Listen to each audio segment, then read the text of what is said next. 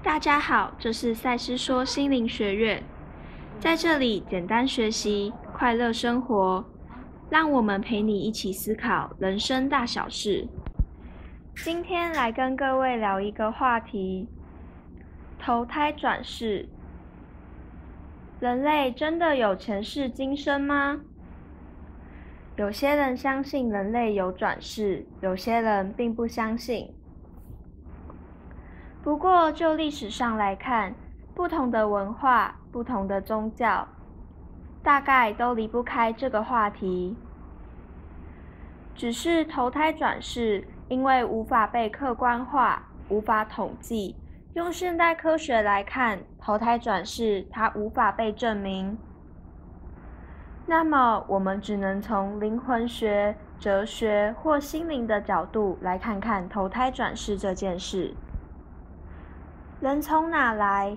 我们打从娘胎在地球诞生，那么来地球之前，我们又在哪里呢？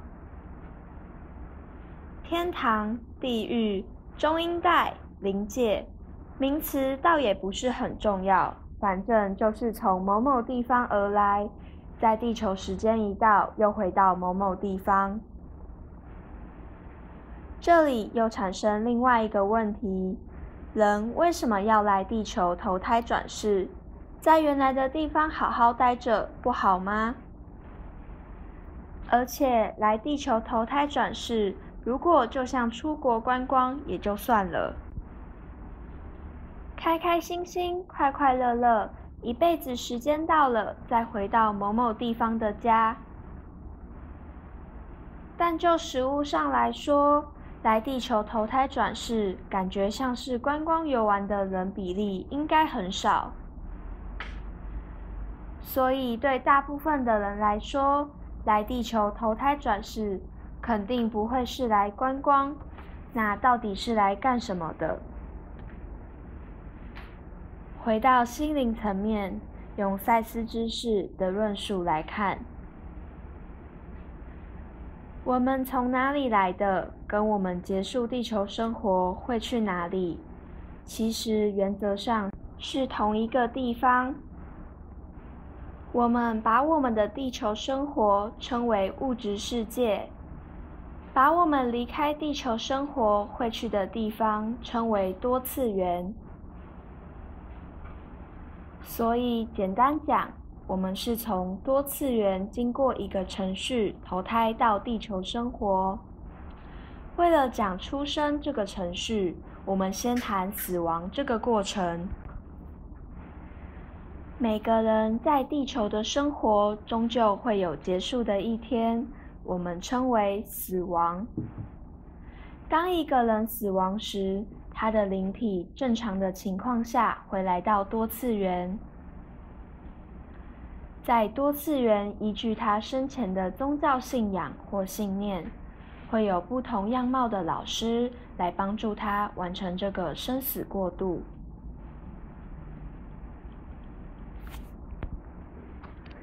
让这个刚离开人间的灵体认清死亡这个事实。这个灵体慢慢会自己恢复他的某些其他转世记忆。与此同时，这个灵体也会开始回顾他刚结束的那一生，然后灵界的老师会开始协助这个灵体进入类似我们物质世界的教育或医疗系统。在这个同时，有些灵体会开始计划他下一生物质世界的转世。灵体离开肉体，与灵界老师接触的这个多次元环境，赛斯书称为中间层，宗教称为中阴带。好，接下来我们就要讲投胎转世这件事了。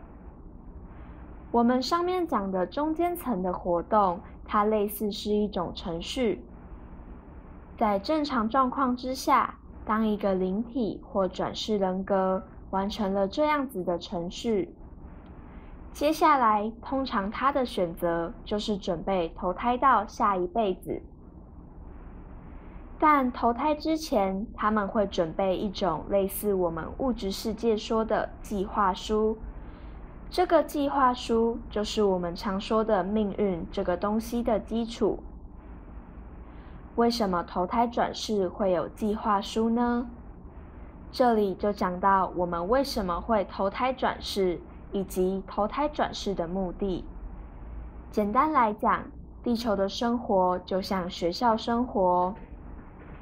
来地球投胎转世，它是一种学习与成长的过程。每个人来投胎之前，都会先为自己选一个要体会的主题或要突破的挑战，也会与准备要投胎的其他人一起合作，一种利己而利他的合作。这种合作会满足个人的主题和挑战，也会因为个人的理由去演绎出群体的转世剧。比如一个原生家庭的故事，就是在这个概念下，一个家庭的一份子，除了会满足自己转世剧的主题和挑战之外，也会与整个家庭的其他成员共同合作，演绎出爱恨情仇的人生大戏。我们上面说了，地球的生活就像学校生活。来地球投胎转世，它是一种学习与成长的过程。那么，学习什么，成长什么？白话来说，就是透过地球生活，让我们可以得到意识上的扩张。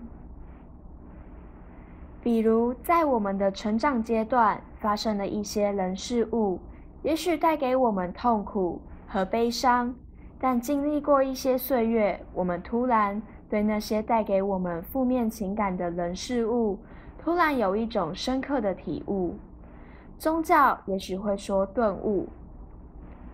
这种深刻的体悟和顿悟，就会带给我们意识上的扩张。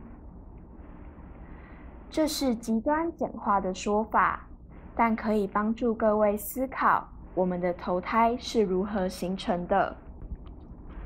所以，简单的来说，我们在准备投胎转世之前，自己写了一个剧本。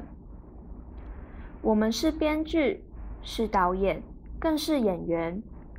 我们选择了我们的原生家庭，选择了我们的父母亲、兄弟姐妹，也选择了在生命里哪个重要的时刻会遇见该遇见的人。当然。上面有说过，我们选择的他们，他们也必须选择我们。每个人在利己之后，自然的利他前提之下，这场戏才会演下去。很多时候，在人生里，在爱恨情仇里，跟我们牵扯很深的人，通常都是在跟我们演一出剧本，早已写好的对手戏。当然。就赛斯之事来说，看起来固定的命运，其实它并不固定，它永远在变化里，在变为里。这个频道陪你一起思考人生大小事，